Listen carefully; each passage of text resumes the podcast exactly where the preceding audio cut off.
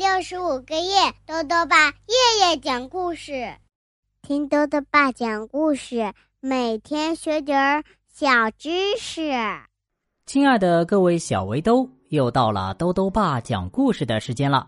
今天呢，豆豆爸要讲的故事是《怕小孩的叔叔》，作者呢是法国的姆瑞尔，留学翻译，由长江少年儿童出版社出版。乔治先生有一个怪毛病，那就是他特别害怕小孩。奇怪了，这世界上居然有害怕小孩的大人，到底是怎么一回事呢？一起来听故事吧。怕小孩的叔叔上集。乔治先生有一个让他十分困扰的病，那就是男孩子。会让他长痘痘，而女孩子能让他感冒。总之，他对孩子过敏。当他在路上看到小男孩时，他首先会感觉手指很痒，然后想要疯狂的抓脖子，接着脸上就会忽然长出一颗痘痘。即使女孩子从很远的地方走来。乔治先生也能感觉到他们在靠近，因为他的鼻子会直接开始抽搐。呃，气！当女孩子们经过他身旁时，可怜的乔治先生已经不得不用手绢擦鼻涕了。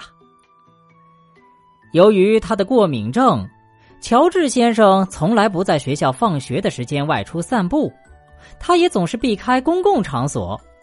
他买了一栋戒备森严的房子，房子被一个花园围绕着。尽管这里并没有养狗，他还是在房子外面立上了一个标示着“小心恶犬”的警示牌，因为孩子们都害怕凶巴巴的狗。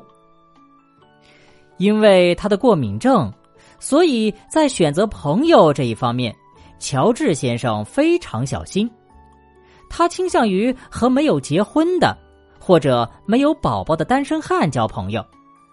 每当他的单身朋友中有人结婚，乔治先生就会花上几个夜晚，不断的向两位新婚的夫妇讲述，一旦他们有了小孩，将会遭遇怎样的不幸和困难。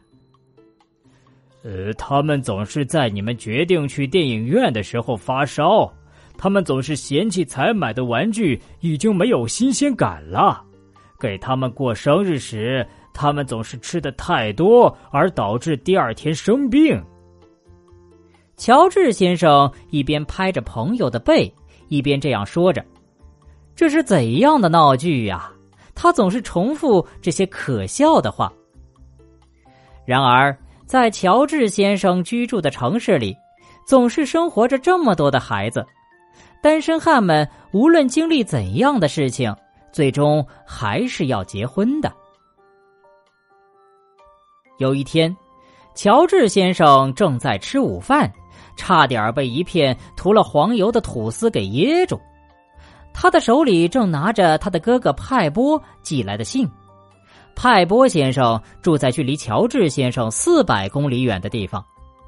信是这样写的：“亲爱的乔治。”我太太昨天住进了医院，一个月后她就要生宝宝了。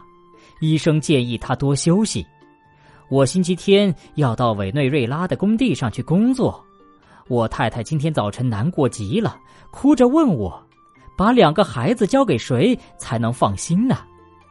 我立刻跟她说：“亲爱的，擦干你的眼泪吧，想想我们还有乔治呢。”孩子们会很愿意和他待在一起的，他可是一个幽默家。我会在周日的早晨把两个孩子送上火车。我知道你早就期待着把他们接到你家去玩了。我已经联系了你所住的街区附近的学校，校长先生已经同意接受你最亲爱的侄子费德里克和侄女儿乔丽埃塔了。送上我大大的拥抱。你的哥哥派波。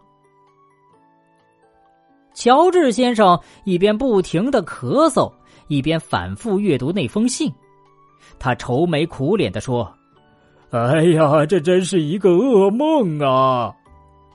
他拧了拧自己的胳膊，又揉了揉双眼，但是信上的内容一点儿也没有改变。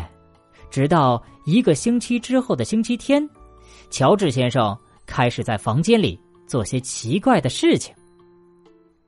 他先是把床垫儿从床上脱下来，搬到了地下室，然后在房顶处固定了一个滑轮，再跑到乐器商铺买回一个喇叭，最后他到油漆商店买回了白色油漆。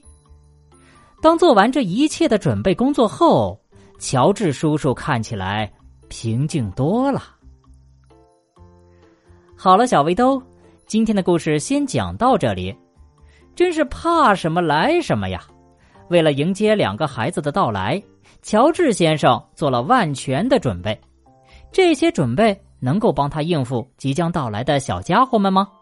欢迎继续收听明天的故事。最后呢，又到了我们的小知识环节。今天啊，多多爸要讲的问题是：小熊猫是大熊猫的宝宝吗？多多爸告诉你呀，珍稀动物中除了有大熊猫，还有一种叫做小熊猫，而小熊猫并不是大熊猫的宝宝。小熊猫呢，一般只有五十厘米长，体重在五千克左右，身材小巧，身手敏捷。有趣的是啊，小熊猫和大熊猫一样。主要吃竹子，偶尔呢也吃一点肉食，但是大熊猫更接近熊，而小熊猫更像浣熊，所以呢这两种动物是非常好分辨的。兜兜爸还想问问小围兜，你有什么特别害怕的事情吗？如果想要告诉兜兜爸，就到微信里来留言吧，要记得兜兜爸的公众号哦，查询。豆豆爸讲故事这六个字就能找到了。好了，我们明天再见。